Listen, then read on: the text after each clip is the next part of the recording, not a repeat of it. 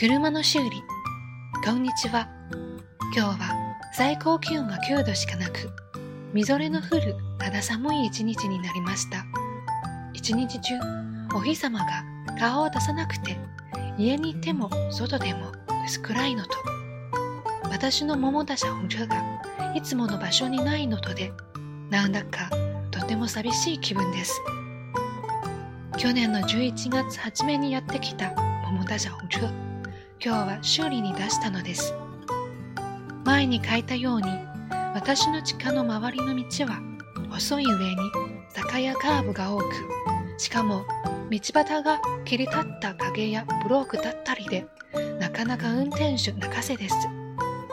車を置いている家の庭にも罠がそこかしこにあって、ペーパードライバーを卒業したばかりの私には、やはり少し難度が高かったようです。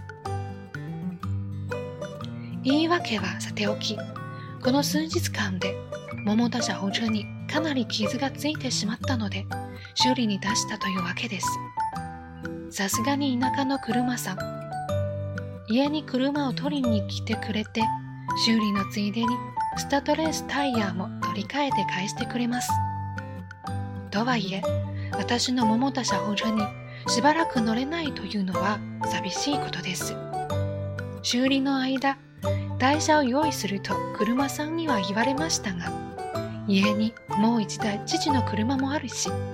何より乗り慣れない車を運転したくないので断りました。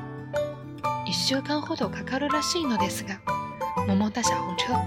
早く帰っておいで